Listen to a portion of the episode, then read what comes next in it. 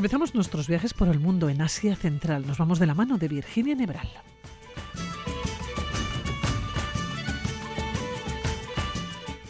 Damos un salto en el mundo porque nos acercamos a las montañas rocosas canadienses. Nos vamos con Xavier Bañuelos. Finalizamos en Bali, pero no en un viaje tradicional. Nuestra invitada, Cristina, nos lleva a hacer un turismo solidario. Comenzamos.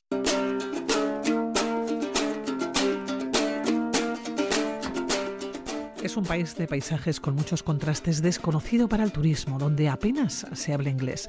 Viajamos a un lugar sin salida al mar, con una gran diversidad de culturas y pueblos que han dejado su impronta desde hace más de 2.000 años.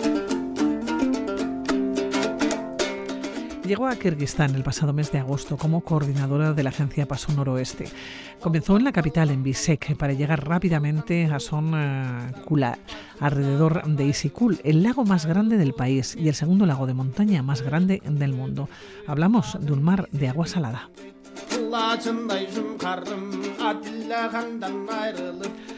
Virginia Nebral, ¿cómo estás? Según buenos días. Buenos días. Oye, Virginia, ¿cómo se plantea una viajera llegar hasta Kirguistán? Bueno, yo creo que es como, o sea, es un poco representa lo que cualquier viajera de alguna manera desearía, ¿no? Es como un país totalmente desconocido, que todo el mundo le cuesta un poco ubicarlo y todo el mundo te pregunta, pero ¿pero dónde dices que vas? Entonces, en ese sentido, representa esa parte de, de, de, una viajera, ¿no? De querer llegar a un sitio donde en principio tampoco hay mucha gente. Claro, porque es un país con poco turismo, donde apenas se habla inglés, pero con una población muy amable. Sí, sí, sí, la verdad es que la gente es súper amable, pero efectivamente, pues bueno, hablan inglés pocas personas que son los que se convierten un poco en intermediarios o intermediarias de cualquier cosa que quieras conseguir y si no, pues te bajas tu aplicación traductor de Google a ruso o a kirguís y, ahí vas intentando apañarte y que miren el móvil. sí, es un poco surrealista, pero es muy divertido. ¿La población habla kirguís o ruso entonces? Sí, tienen, son los dos idiomas, son cooficiales, porque claro, al final provienen, es una antigua eh, república rusa, bueno, de cuando la URSS se dividió y entonces, bueno, pues les ha quedado y tienen mucho turismo ruso también y mucha gente viviendo allí. Entonces, hablan tranquilamente kirguís o ruso y además el alfabeto en ambos casos es cirílico, o sea que no tienen tanto problema. bueno, que no es tan fácil. Eh, hablar con ellos en principio, pero también comentabas que la población no es muy amable, ¿no? Y enseguida te, cuando les preguntas algo, enseguida te indican, ¿no? Por dónde puedes ir. De todas formas, es un país de contrastes con muchos paisajes, es un país muy montañoso, ¿no? Sin salida al mar. Pero, ¿cómo es Kirguistán? Pues bueno, tú lo has definido bastante bien. Al final es un país que efectivamente está alejadísimo del mar, el país más alejado del mar, pero está muy cerca de zonas muy montañosas, ¿no? China, Bután, Nepal.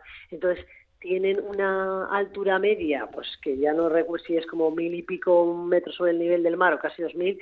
Entonces, al final es verdad que están rodeados en muchos casos de muchas montañas y es un destino, pues como muy, yo creo que muy codiciado entre comillas entre pues gente montañera que pues no quiere ir a a Nepal o no quiere ir a ciertas zonas que ya están mucho más masificadas y bueno pues pues que están entre que el cambio no sale muy bien de precio evidentemente eh, y que al final tienen esa, esas posibilidades de bueno de ascender a un 4.000 a un 5.000 bueno ya depende un poco de las de las capacidades de cada de cada uno no oye eh, Virginia comenzasteis en la capital eh, en realidad llegamos a la capital, pero nos fuimos rápidamente eh, y lo dejamos para el, para el final. Nos fuimos hacia Sonkul, como has dicho, que es un lago que en realidad no está al lado, o sea, Isikul nosotros lo, lo visitamos por el sur, por decirlo así, pero Sonkul queda un poco más como hacia, o sea, hacia la izquierda, por decirlo así,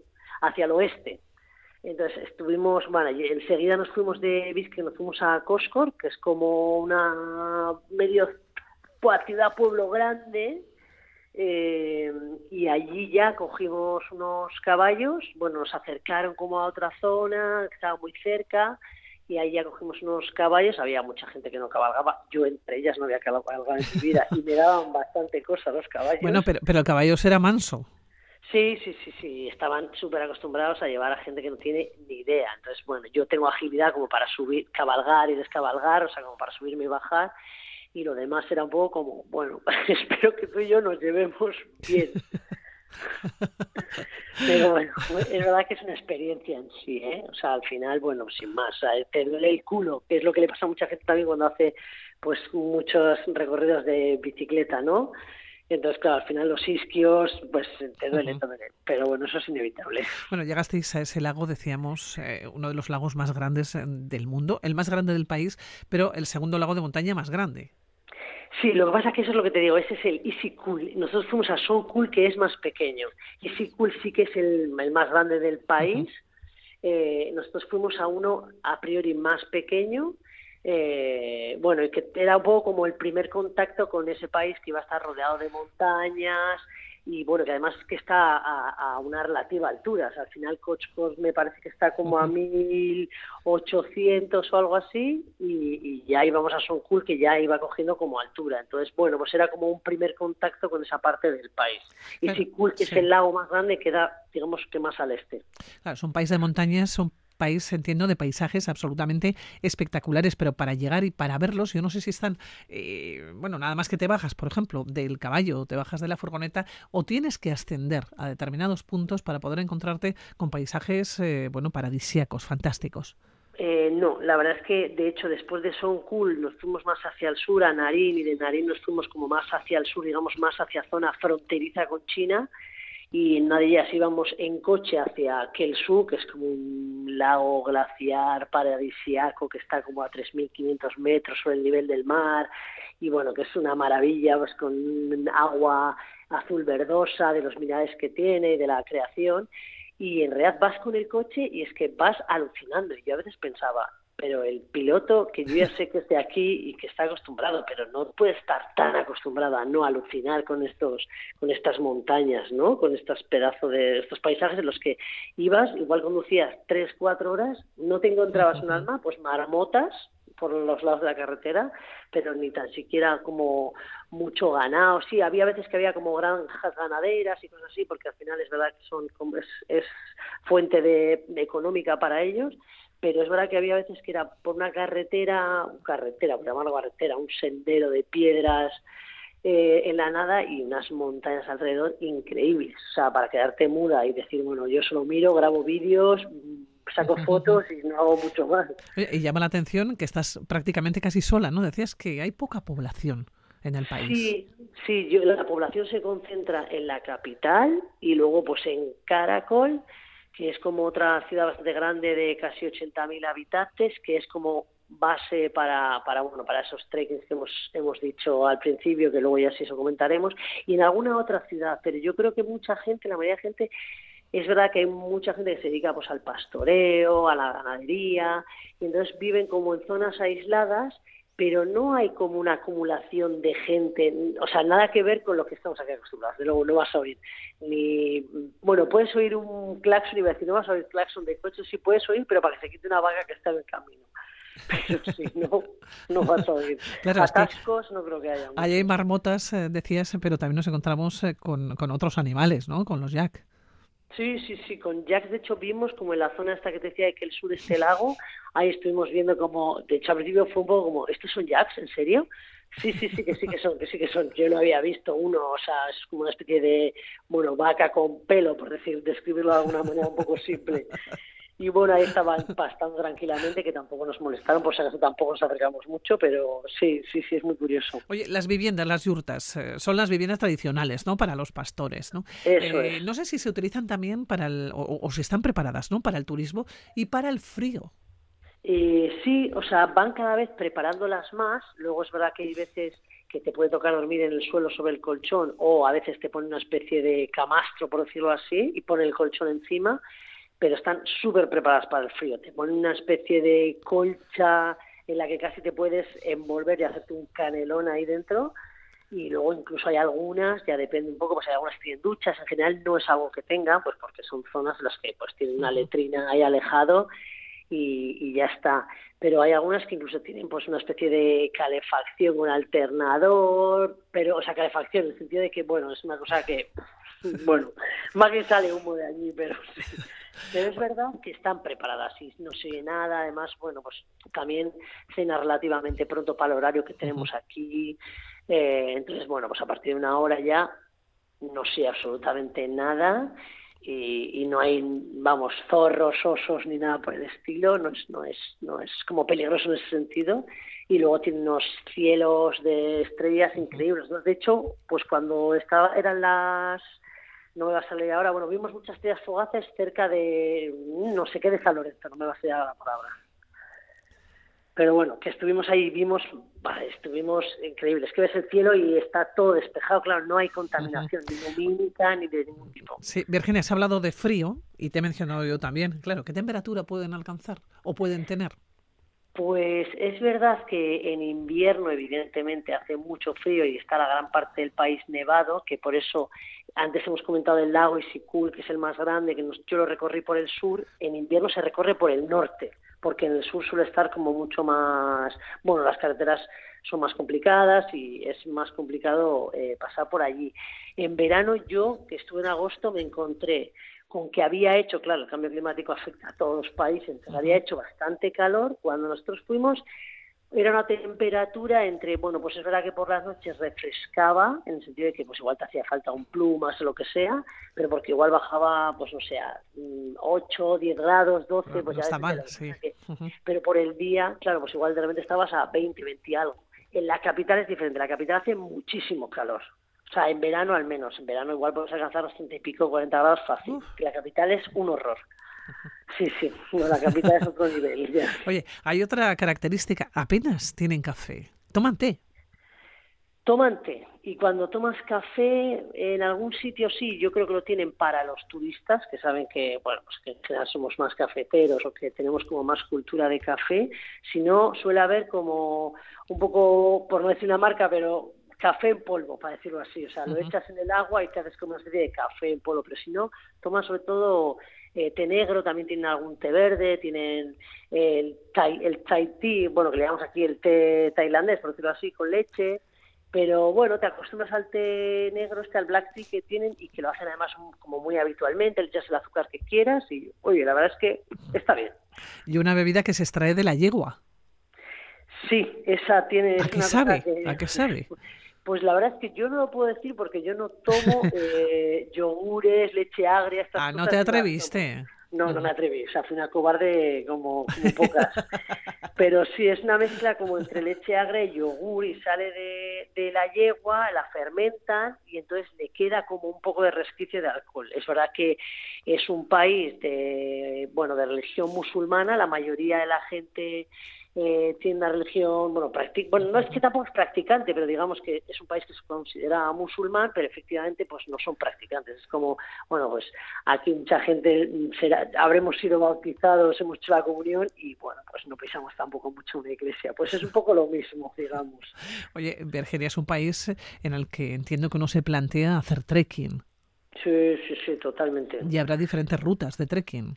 Hay, o sea, hay, de hecho, incluso desde aquí yo me lo iba mirando y pones en Wikilog y bueno, pues eran rutas, evidentemente, pues igual en inglés lo que sea, pero muchísima gente hace rutas por muchísimos sitios. Lo que pasa que es verdad, antes te decía que como la base de uno de los sitios quizá más uh, conocidos, o igual no sé si llamarlo más turísticos, pero bueno, es Caracol. Entonces, en Caracol hay como un trekking que subes hasta Alacul, que es un lago que está como a 3.500, y un paso, digamos, de montaña que ya queda todavía más alto, como a 3.900. Entonces, hay gente que efectivamente hace esto que pues necesitas entre 3 y 4 días. En nuestro caso no lo hicimos. Fuimos de Caracol, fuimos en transporte público hasta Axu, que es otro pueblo, y de ahí empiezas un trekking que sube hasta Altisarazán, que es como una zona está muy preparada yo creo que para, para ese turismo que sube, porque es como parada. Entonces ahí hay zonas, hay pozas termales y hay un río que baja y tienes unas vistas increíbles. Y bueno, yo creo que eso está también preparado sobre todo para quizá un turismo, es verdad que yo lo que me encontré era más gente alemana, holandesa, nórdicos, bueno, pues igual, bueno, sin más, otro tipo de turismo, pero es verdad que esa era la razón. un país de montañas, un país de leyendas, pero si te tuvieras que quedar, no sé si con uno o con dos sitios, esos que te han llamado la atención, tú has viajado mucho, conoces muchos lugares, muchos países, ¿no? Eh, ¿Con cuál te quedarías? Quizás por diferente, por distinto. Pues mira, me quedaría, yo creo que con dos eh, sitios. Me quedaría con el que ya he mencionado, que el sur, porque la verdad es que, bueno, pues es verdad que al final vas a 3.000, más de 3.000 metros sobre el nivel del mar, y, pero es un paso, yo que sé, es un paso en el sentido de, vale, son dos horas andando, la última parte es como más empinada, pero es algo que puede hacer prácticamente todo el mundo y te encuentras pues con un agua azul verdosa entre unas montañas mucho más altas, alguna zona glaciar, me parece bastante espectacular. Y luego con una cosa que no he comentado, que es Escasca, que es como un cañón eh, de una especie de arenisca rojiza que cambia completamente como la visión que tienes de ese país, ¿no? Porque al final estamos como muy acostumbrados a relacionarlo con un país de unas montañas muy altas y tal, y de repente te encuentras allí como en un cañón en el que, bueno, pues tú puedes hacer diferentes rutas que vas por zonas en las que cuando llueve supongo que habrá un río, porque muchos tenían zonas como de meandros y cosas así, y la verdad es que eso me pareció bastante espectacular también. O sea, llegas allí, te dejan, tú paseas, te pierdes, te puedes perder cinco horas como solo media hora, pero me pareció muy diferente a lo que a lo que se puede esperar. Bueno, un país de montañas, de minas de oro, de cascadas, de lagos, de más minas, pero de carbón o de uranio también, industria textil, un país para perderse, para pasar un tiempo y es muy curioso, yo decía al comienzo que es un país muy desconocido para el turismo. Quizás ahora sea un buen momento para para conocerlo, ¿no? Sí, yo la gente que me suele me pregunta, ¿no? Cuando he vuelto, bueno, ¿y qué tal, no? ¿Qué, qué, ¿Cómo era este país? No sé qué están, ¿no? Que siempre es como este, esta cosa, ¿y dónde quedaba exactamente y tal? Y yo siempre les digo, si en algún momento dado alguien se plantea, bueno, pues me apetece como hacer un poco de trekking, pero no quiero irme, pues eso, a Nepal o no quiero irme a otras zonas igual más turistificadas o me apetece como perderme la inmensidad de la nada. Y yo siempre digo, el momento yo creo que es como ahora, cinco años, porque yo creo que había ya muchas cosas en obras, muchas carreteras, eh, mucha especie de, no sé si llamarle resorts, pero como cosas ya que se iban construyendo y yo creo que se construyen para ese turismo, que evidentemente pues también es fuente de ingresos. Es, otro tipo de turismo, eh, Virginia, pero a nosotros nos gusta más el del colchón en el suelo. sí, la verdad es que eso es una, es una experiencia, pero las bueno, que dormir, por lo menos, o sea, dormir, eh, estás de alguna manera, o sea, no duermes en el suelo al aire libre, estás como, bueno, en un espacio que tú, yo lo consideraba relativamente confortable, te tienes que quitar el calzado, eso sí, ahí tiene mucha costumbre de a nada que entras en cualquier espacio como está enmoquetado, eh, las zapatillas, el calzado, lo que sea, se queda fuera, pero bueno, es una zona, no sé, había un techo ahí para ti. bueno, pues Virginia Nebral, te dejo casi casi en Kirguistán. Bienvenida a este programa, aventurero. Seguiremos charlando contigo. Cuídate mucho, Virginia. Gracias. Un abrazo. Un abrazo.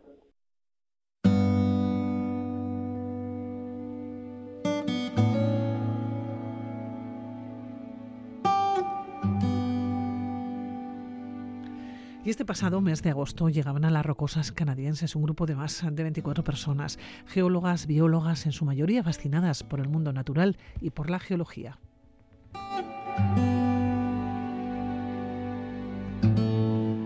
Expedición naturalística que iba a recorrer los parques de, las rocosas canadienses y las grandes praderas de Alberta.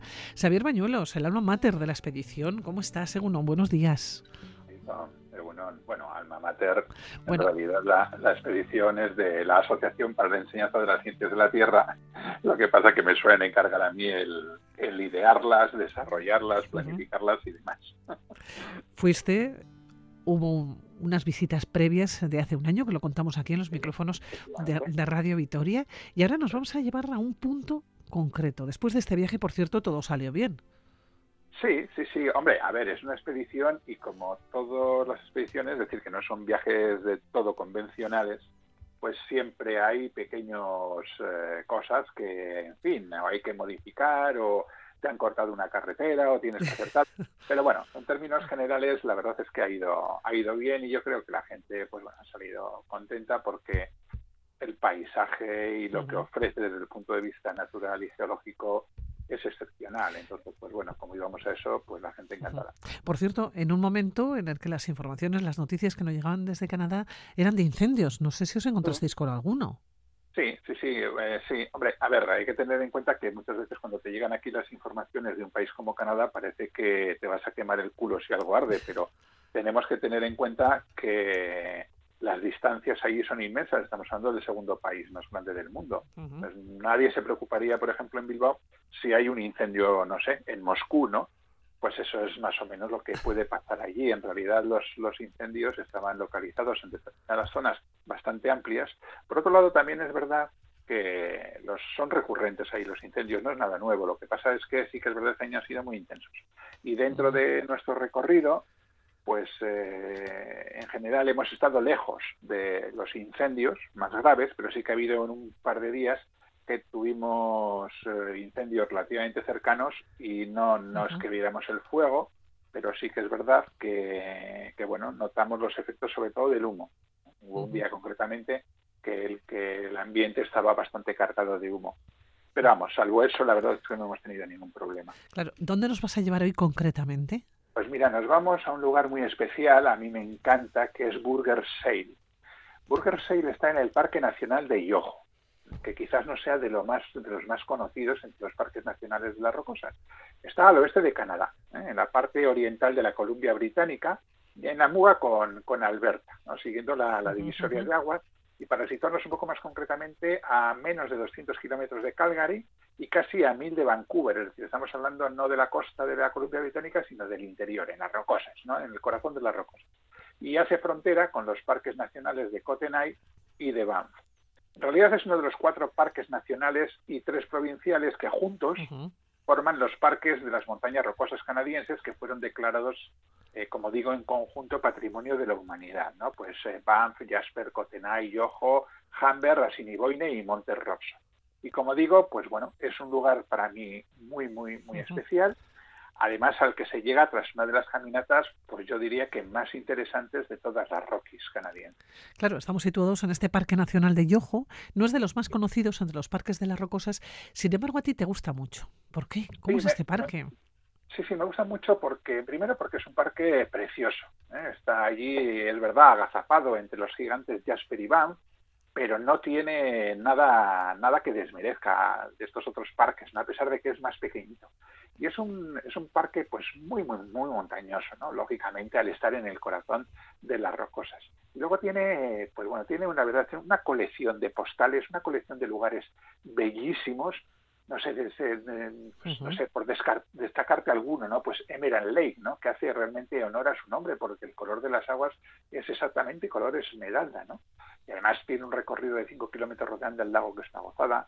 Eh, las Takakau, las eh, Falls, que es una cola de caballo de dos golpes con una altura de 373 metros, ¿no? Eh, que es una de las cascadas más altas de, Canadá, y como su nombre indica, porque Takakau es un nombre en lengua Cree, que significa magnífica, ¿no? De verdad que hace honor a su nombre. Luego está el, el lago Ojara, por ejemplo, que es una auténtica, es un paraíso, la verdad, ¿no? Unos lagos ahí rodeados de montañas.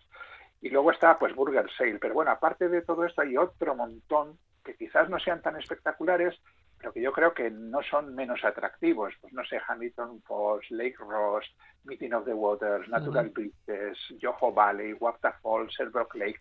Es decir, y podíamos seguir hasta cansarnos, ¿no? Y luego, además, y luego está el pueblito de Phil, ¿no? que es eh, un pueblito pequeñito, pues con su pequeño y núcleo histórico que es absolutamente encantador.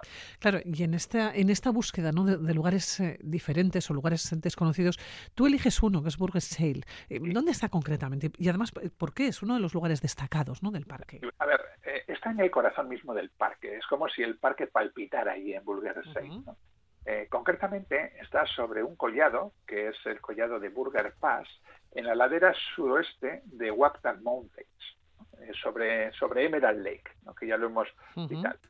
Aquí de lo que se trata es de llegar hasta Walcott Quarry, es decir, a la cantera de Walcott, que es un yacimiento de fósiles de lutitas que se encuentra a más de 2.300 metros de altitud. Burger Sale significa lutitas de Burgues. ¿eh? También se suele traducir, yo creo que un poco erróneamente, como esquisto de Burgues, pero la traducción como tal es lutitas de Burgues. Las lutitas es un tipo de roca sedimentaria que está compuesta fundamentalmente de arcilla, así simplificando, eh, y luego, claro, sí son, sí son esquistos porque los esquistos se definen por, una, por ser una roca compuesta por minerales laminares, ¿no?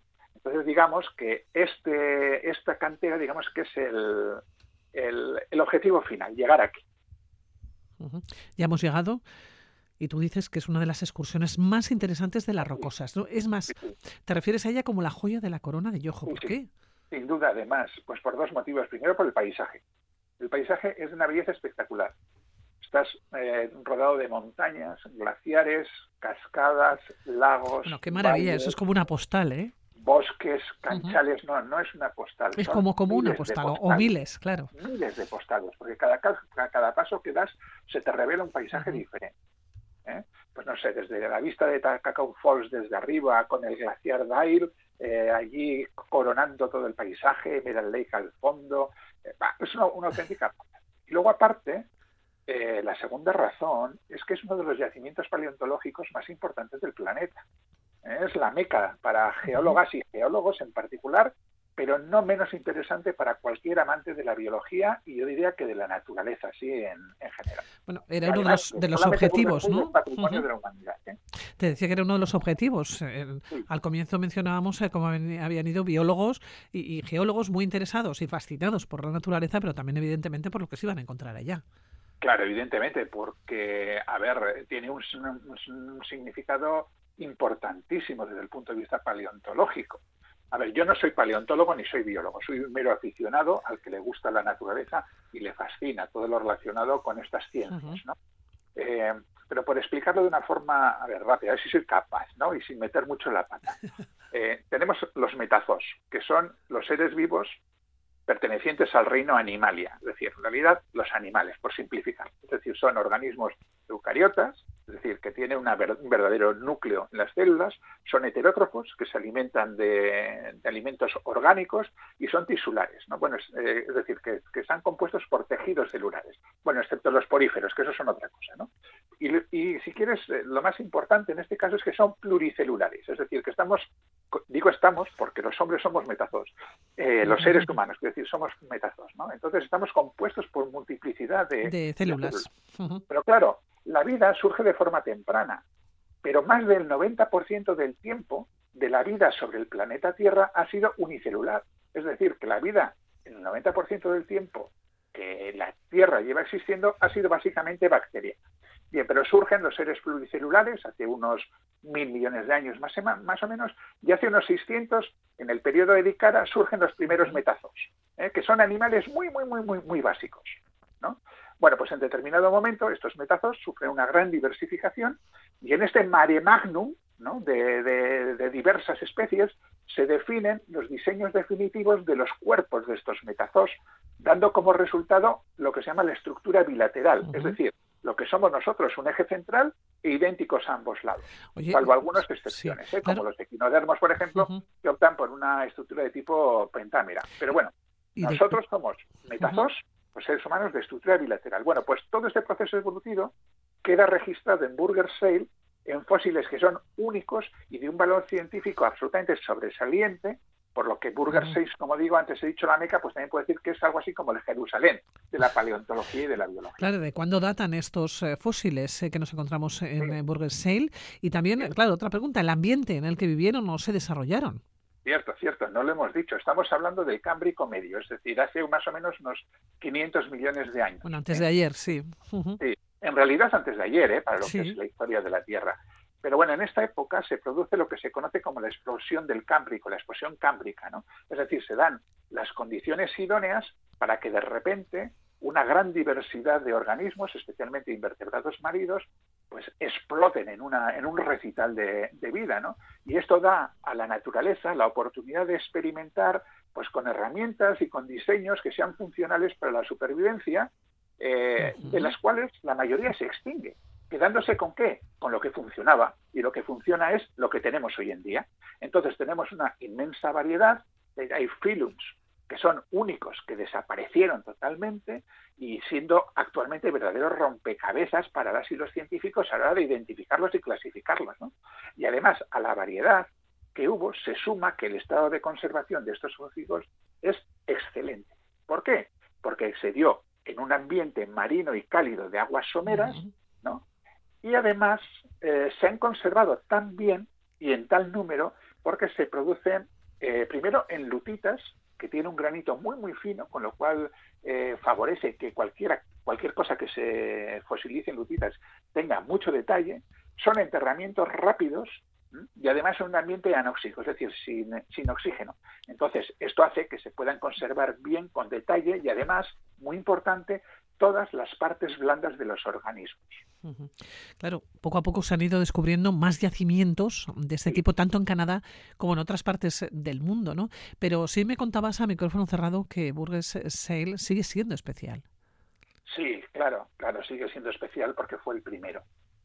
Esa es la cosa, ¿no? En el, en el, mismo Canadá, pues no muy lejos, en Cotenay, se ha encontrado también algún otro yacimiento. En China, por supuesto, porque ya en China se está descubriendo de todo. De todo, claro. Con, con todo, ¿no? Es tan grande que tienen, que, que, es muy variado. Exactamente, ¿no? Eh, sí, ya hay más, hay, digamos, otros burger sales, por así entre comillas, ¿no? En el planeta, pero claro, este fue el primero, aquí fue donde se definió, ¿no? Lo descubrió pues Charles Dolittle Walcott, en 1909. En realidad ya fue avisado probablemente por algún trabajador de la, de la ferroviaria de, Canadá, ¿no? Que le dijo, oye, aquí están apareciendo cosas raras y fue allí, vio que aquello efectivamente es muy raro, se llevó además a, hacer a toda la familia a excavar y estuvo todo el resto de su vida, hasta que murió en 1927 excavando allí, ¿no? Pero sí que es verdad que, que bueno, el eh, Walcott, pues bueno, no llegó a darse cuenta del todo de la importancia que tenía y de hecho, pues bueno, en aquella época se consideraba que era una mera curiosidad, ¿no? Hasta que en 1962 se retoman las investigaciones, se empieza a ver que aquello se sale de la norma y decir, no, esto hay que ponerle, eh, hay que poner otras vías de investigación, ¿no? Y luego ya se hizo popular cuando Stephen Jay Gould publicó un, un libro fantástico que yo recomiendo leer a todo el mundo, que es La vida maravillosa. Y a partir de ahí, pues ya digamos que, pues ¿qué tiene de especial? Pues que fue el primero, evidentemente. Sin lugar a ninguna duda. Oye, cualquier paleontólogo que hubiera pisar aquí. Nada, nos queda un minutito para despedirnos. Eh, Xavier, claro, la excursión, ¿cómo se quedaron? Las geólogas, las biólogas, ¿cómo se quedaron cuando llegaron hasta eh, allá? bueno, extasiados, o sea, extasiados. Porque, como te digo, aparte de lo que es eh, lo emblemático del, del lugar, la, la, excursión es preciosa. A ver, es, es un poco exigente, ¿eh? porque son 22 kilómetros eh, de subida por las rocosas, con dos tramos que son un poquito más empinados. Sí que es verdad que la mayor parte del terreno es una ascensión relativamente suave, pero en cualquier caso se, hay que salvar 825 eh, metros de desnivel, porque las canteras están a 2.335 metros, ¿no? Pero claro, ¿qué es lo que pasa? Que tú vas mm, atravesando un montón de paisajes diferentes que son una auténtica preciosidad, desde Yoho Lake, por ejemplo, hasta, hasta lo que es Welcott Curry, pues vas atravesando bosques, vas atravesando canchales con precipicios a tu, a tu derecha, eh, estás eh, todo el rato lamiendo la montaña, eh, digo, la ladera de, de Mountain, estás viendo toda la inmensidad de las rocosas con todos sus picos, ¿no? Y todo su perfil dentado, los valles en el fondo, Emerald Lake, bosques, en fin. La verdad es que es, es una auténtica pasada de... Y luego además es una, es una excursión que se hace guiada necesariamente porque no se puede ir solo, está prohibido. Entonces, eh, bueno, pues por motivos de conservación, normalmente se hace pues por la Burger Sale Geoscience Foundation, entonces vas con geólogos y con geólogas especializadas que te van explicando ¿no? todo lo que significa Burger Sale para, para lo que ha sido eh, la historia de, de, la evolución, en este caso de los metazos, pero se podría decir que en general de la vida sobre la Tierra. Meterte de lleno en el mundo de las montañas rocosas, en el mundo de la historia, como bien nos cuentas, y desde luego, bueno, meterte en una postal o en las miles de postales, ¿no? Que puede dar un lugar maravilloso, como hablamos de las rocosas canadienses. Xavier Bañuelos, que nos vamos a despedir con placer, como siempre. Cuídate. Venga, pues aquí estaremos. Un abrazo. Hasta la próxima. Seguiremos descubriendo este año esos lugares eh, que quizás, eh, bueno, quizás no, seguro que no conocemos y son lugares especiales, ¿no? En el mundo. Ahí intentaremos. Eso lo vamos a hacer. Xavier Villasquer. Venga, pues.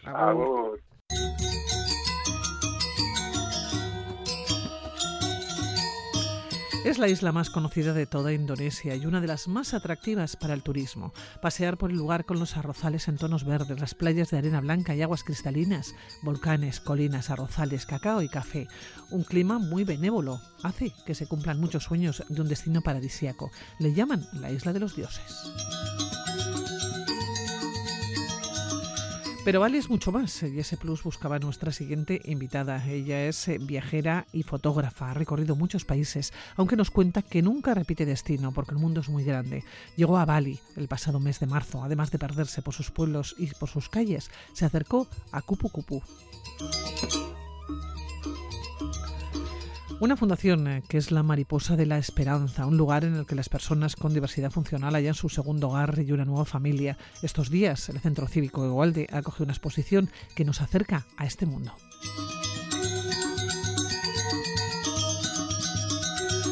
Cristina, ¿cómo estás? Buenos días. Buenos días, Pilar. Buenos días, amigos y amigas oyentes. Encantada de estar aquí. Oye, Cristina, ¿por qué fuiste a Bali? Te está recorriendo el mundo. Sin embargo, Bali no había estado en tu agenda de prioridades. ¿Cómo llegas allá? Bueno, llego, allí, eh, llego allá porque eh, todo el mundo habla de Bali y entonces digo, pues yo quiero conocer Bali, pero suelo hacerlo de un, con una mirada diferente. Eh, me gusta mucho Asia, bueno, me gustan toda, todos los continentes, pero Asia es, es seguro, son súper amables y luego también es económico. Una vez salvado el billete de avión, que es lo más caro, eh, Asia es, un destino económico. Bueno, tenías claro el destino, también el objetivo que enseguida vamos a pasar a contar, pero ¿te sorprendió la isla cuando llegaste? Sí, siempre, la verdad, Pilar, es que siempre sorprenden los destinos, porque, y eso que procuro ir sin, prejuicios, eh, oyes muchas cosas, pero procuro ir como los niños, ¿sabes?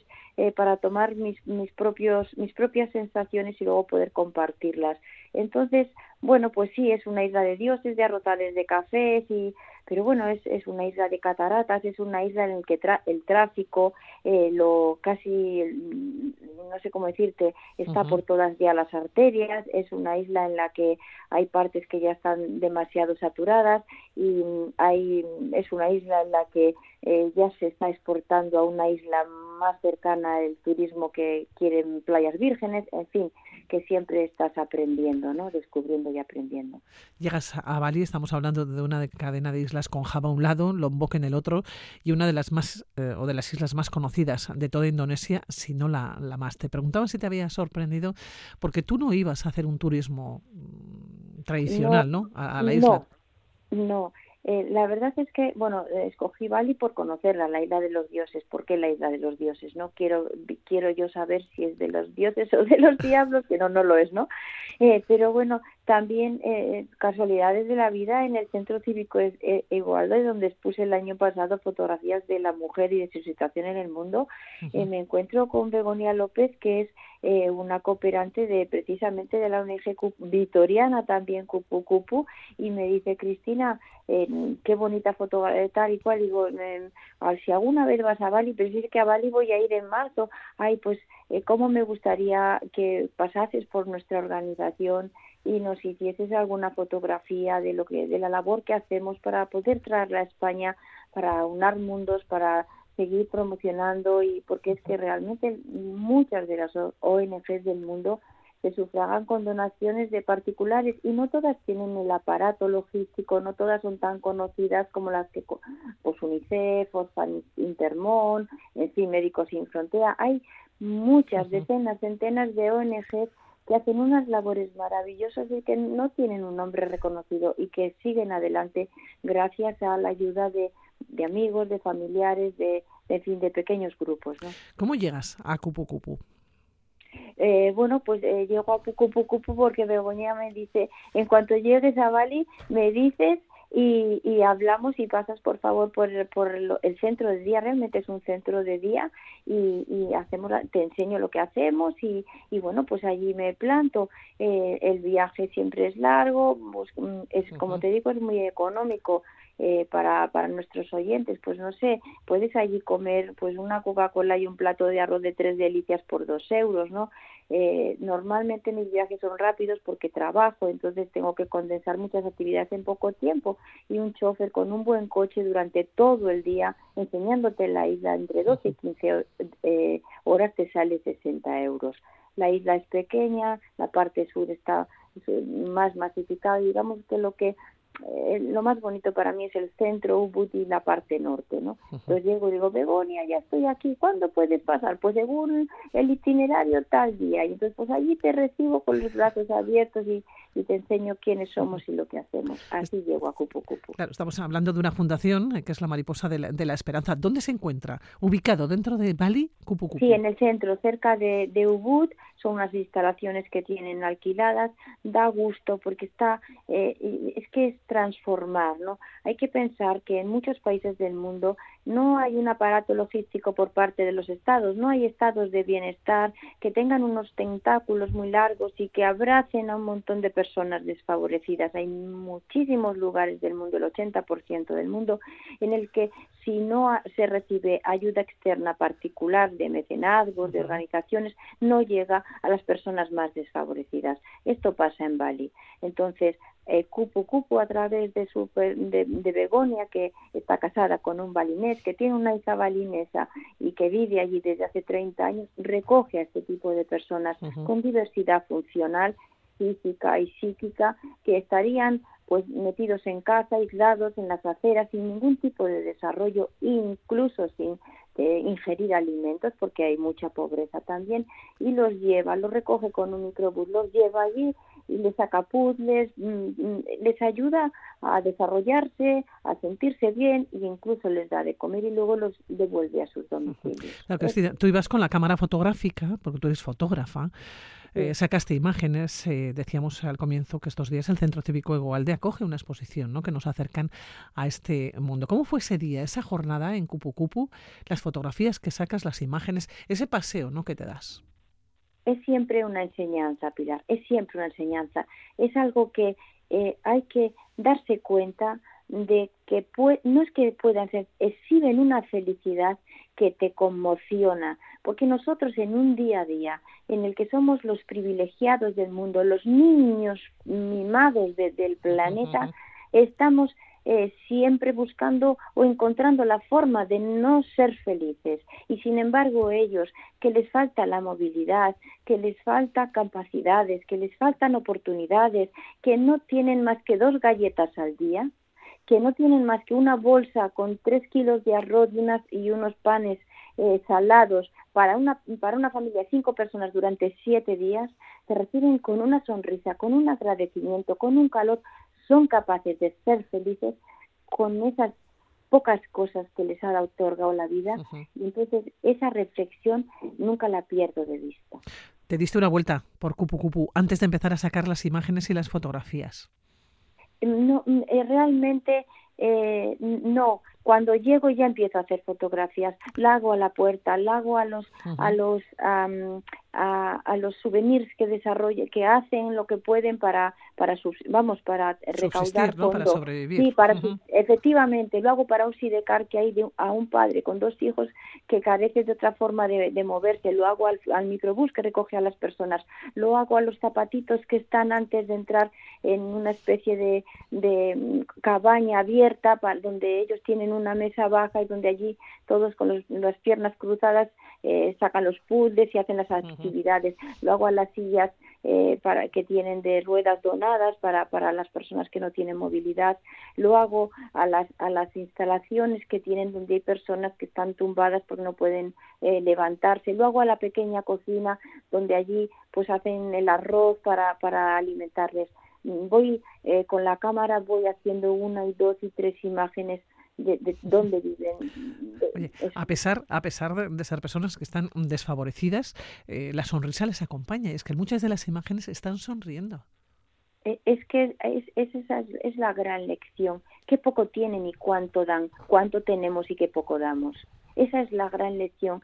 Viajo mucho y, me gusta, y, mucho de ello es a, países desfavorecidos, a África, a Asia, y, y siempre me encuentro lo mismo, es decir, eh, cuánto tenemos que aprender, cuánto tenemos que agradecerles. es, así, Hacemos un repaso, si te parece, una visita guiada por este centro cívico Egoalde, con esta exposición ¿no? que nos acerca a este mundo, al mundo de Cupu la fundación que es la mariposa de, de la esperanza. ¿Qué fotografía te llama la atención? ¿O cuáles de ellas te llaman la atención? Esa que vuelves a mirar. Eh, pues mira, miro mucho la del Sidecar del papá con los dos niños, la que está en el póster, porque es que lo que digo, no tiene piernas, no puede comer, y sin embargo, pues oh, tiene sus hijos y va contento, se pone el casco y allí va. Me llama la atención un niño con unas piernitas que con los brazos se aupa para subirse a su, su sillita de ruedas. Eh, ahora mismo están cambiando las instalaciones porque eh, tienen que buscar otro lugar porque les cobra mucho el alquiler y les veo, voy, porque vuelvo dos días, vuelvo al lugar donde ahora están eh, haciendo crecer esas instalaciones y para las que estamos tratando de recaudar fondos y les veo poniendo los ladrillos bajo el sol, eh, todos colaborando porque no solo reciben pan, sino que ellos con sus con sus mm, habilidades eh, tratan de construir su nuevo hogar, todos juntos, todos en sintonía. Oye, ¿cómo te marchaste de Cupu Cupu? No sé si con el corazón encogido, si ya el corazón se te ha ido acostumbrando ¿no? a estas imágenes y a estas eh, fotografías. ¿Cómo te vas porque tú seguías el viaje por Bali? Sí, pues eh, la verdad es que no, no, a mí normalmente vas a la gente que va a la India o va a África, Uganda y ve estas imágenes y le encoge el corazón. A mí, sin embargo, se me ensancha porque es que recibo, no sé, lo veo con otro, con otra mirada, no como eh, qué pobres son, sino qué rica me hacen ser. Entonces, y luego tengo también la sensación de que me siento en deuda. O sea, no es como eso, qué pobres son, no, a veces pienso, qué pobre soy yo y qué puedo hacer por ellos por devolver lo que me están dando. Hablamos em, de Bali con esa cultura milenaria, con esa sonrisa ¿no? de sus gentes, inalterable, decíamos, e inabarcable gentes, independientemente de dónde salgan o dónde estén, eh, te vas encontrando y con esa cultura también, ¿no? Está a la vuelta de la esquina. Sí, sí, bueno, me encuentro con, con, su, con su vida zen, me encuentro con los colores, me encuentro con una isla eh, eh, en distintas, con volcanes, me encuentro con, con arrozales, como tú bien dices, me encuentro con sus sonrisas por todas partes, eh, me encuentro con la zona de Kuta abajo, que es una playa inmensa, pero que agarras la arena al mismo tiempo que los plásticos, porque hay muchas playas de Indonesia a las que por las corrientes marinas llegan el plástico. Me encuentro con Nusa Dua, que es la zona de los hotelazos, donde se celebra el, el G20, con, bueno, me encuentro con Nusa Penida, que es una especie de isla virgen que está al lado, que tiene, bueno, eh, unas playas maravillosas. Me encuentro con los templos, me encuentro con su incienso, me encuentro con unas grutas y unas cataratas. No sé, ¿qué destaco Mm, ¿Qué destaco de Bali? Oye, es la isla de los contrastes, ¿no? Porque has hablado de los hotelazos del G20, por otro lado has hablado de los plásticos que lleva arrastrando o que trae el agua, ¿no? Hasta sus playas y también de la pobreza y de las personas desfavorecidas. Fíjate qué características tan distintas, tan diversas, ¿no? En Bali. Pero es que sabes eh, lo que lo que creo yo que esas características las encontramos en general en todos los lugares. Lo que pasa que solamente queremos o solamente viajamos o solamente miramos hacia un lugar. Yo si voy de Bali me pueden meter en un en un resort porque es lo que me apetece descansar y ver y, bucear en aguas transparentes que es, es, es totalmente legítimo. Eh, puedo al mismo puedo o puedo hacer turismo solidario que yo se lo recomiendo a todos los los oyentes porque uno se siente alcanza una felicidad de calidad cuando da. Muchas veces mucho más que cuando recibe. Entonces mm, eh, me gustaría pues eso lo mismo que hacemos turismo etnológico turismo gastronómico hacer un poquito de turismo solidario. Cuántas imágenes y fotografías sacaste no solamente eh, de Cupu, o sea, ya si hablo ya de todo Bali, ¿cuántas eh, fotografías? Pues, pues no las cuento, la verdad es que a lo largo del día hago muchas, no soy como los, los, los chinos que hacen muchas más o japoneses, hago muchas. Y luego cuando me recojo en el, en el hotel eh, eh, hago una selección y, voy dejando menos. Tengo un móvil con mucha capacidad y entonces voy seleccionando porque es que si no, pues no, habría móvil que me... sería imposible, ¿no? Para después encontrarnos con las exposiciones, con esas imágenes y en este caso le recomendamos que se acerquen al Centro Cívico Igualde estos días para conocer más detalles de Cupu Cupu, una fundación eh, que le denominan la mariposa de la esperanza.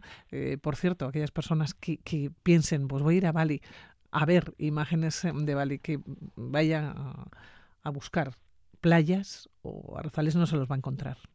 En esta exposición no se lo va a encontrar.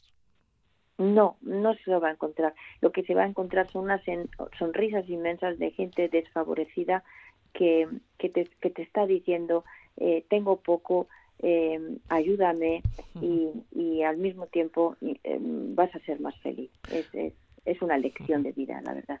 Cristina, nos acercamos al Centro Cívico Egualde, lo volveremos a hacer, darte las gracias hoy, volveremos a charlar contigo, que tienes muchas cosas que contarnos, eh, muchos otros lugares, muchos otros países y muchas otras imágenes y exposiciones. Que te vaya muy bien, muchísimas gracias.